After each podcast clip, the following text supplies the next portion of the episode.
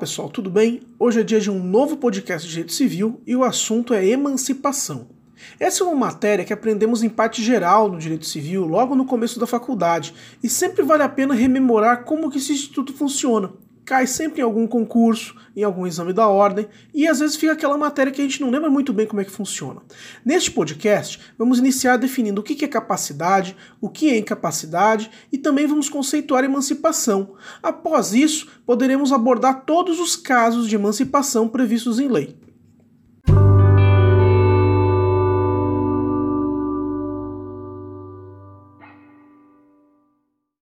Bem, começando com alguns conceitos iniciais. Temos a questão da capacidade. O que é a capacidade? A capacidade é a aptidão da pessoa para exercer direitos e assumir deveres na ordem civil.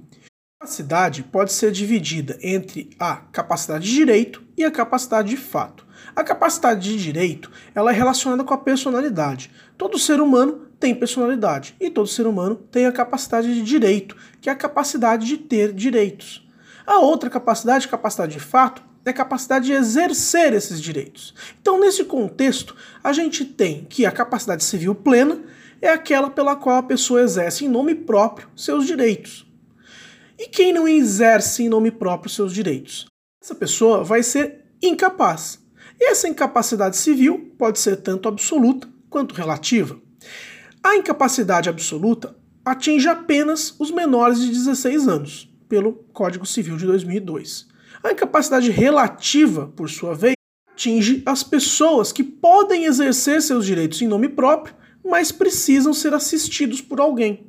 Quem são essas pessoas? De acordo com o Código Civil, essas pessoas são as maiores de 16 e menores de 18 anos, os ébrios habituais e aqueles viciados em tóxico, aqueles que por causa transitória ou permanente não puderem exprimir sua vontade e os pródigos, que não conseguem manter controle do seu próprio patrimônio.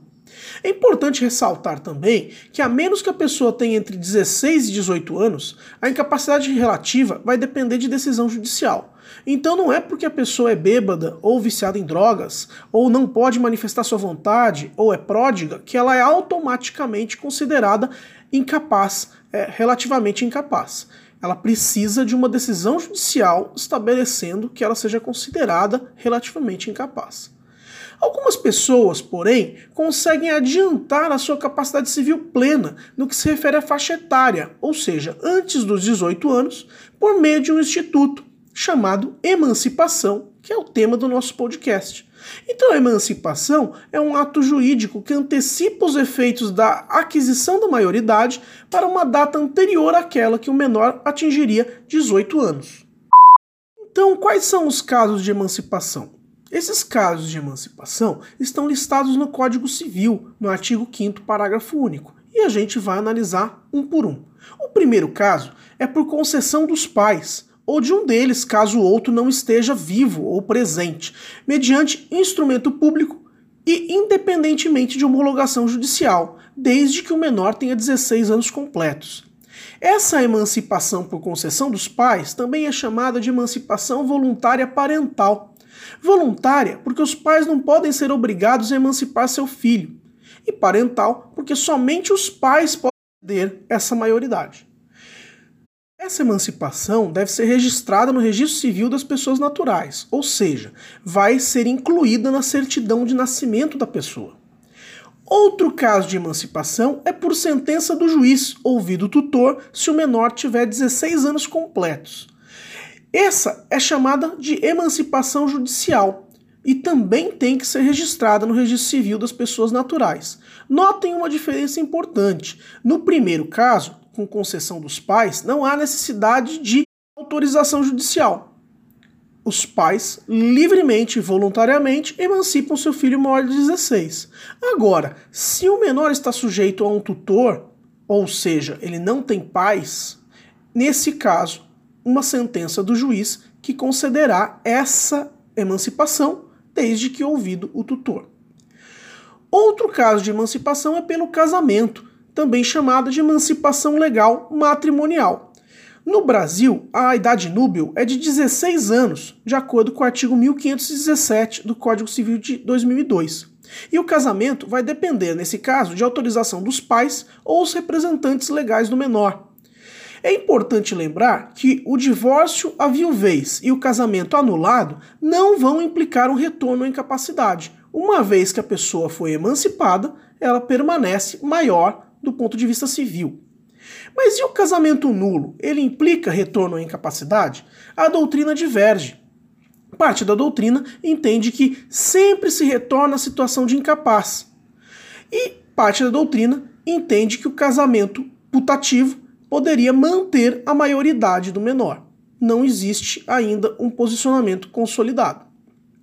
É importante lembrar também que antigamente as pessoas menores de 16 anos, desde que grávidas, poderiam se emancipar.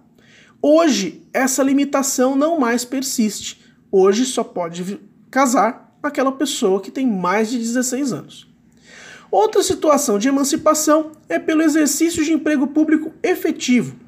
Mas essa hipótese perdeu eficácia com a Lei 8.112 de 1990, que dispõe sobre o regime jurídico dos servidores públicos civis da União, das autarquias e das fundações públicas federais. Essa lei, no seu artigo 5, estabelece que um dos requisitos básicos para investidura em cargo público é a idade mínima de 18 anos ou seja, quando a pessoa já se encontra em maioridade civil. Outra situação de emancipação é pela colação de grau em curso de ensino superior. Essa emancipação legal se aplica aos casos de curso superior reconhecido e não inclui grau médio, técnico nem profissionalizante. É muito difícil isso acontecer na prática, embora possa ser possível.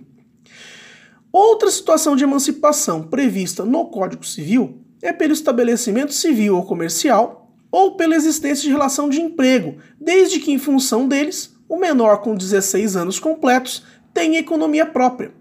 Essa emancipação é a chamada emancipação legal do menor empresário ou emancipação legal do menor empregado.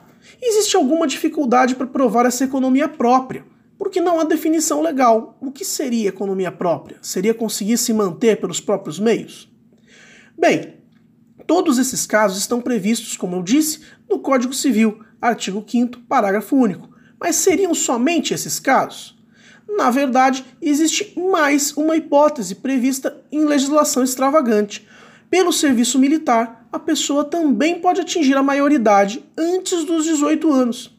A Lei 4.375 de 1964, chamada Lei do Serviço Militar, estabelece no artigo 73 que, para efeito do serviço militar, cessará a incapacidade civil do menor na data em que completar 17 anos.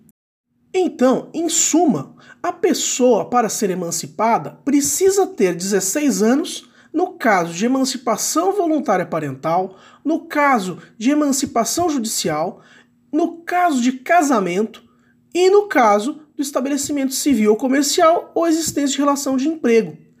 A lei não prevê uma limitação de a emancipação só se dar a partir dos 16 anos pelo exercício de emprego público efetivo, embora já saibamos que essa hipótese não tem eficácia, e pela colação de grau em curso de ensino superior, caso em que, se a pessoa por algum acaso conseguir terminar esse curso de ensino superior com 15 anos, com 14 anos, ela seria automaticamente considerada maior sob o ponto de vista da legislação civil. Bem, pessoal, espero que vocês tenham gostado dessa, desse podcast e até a próxima.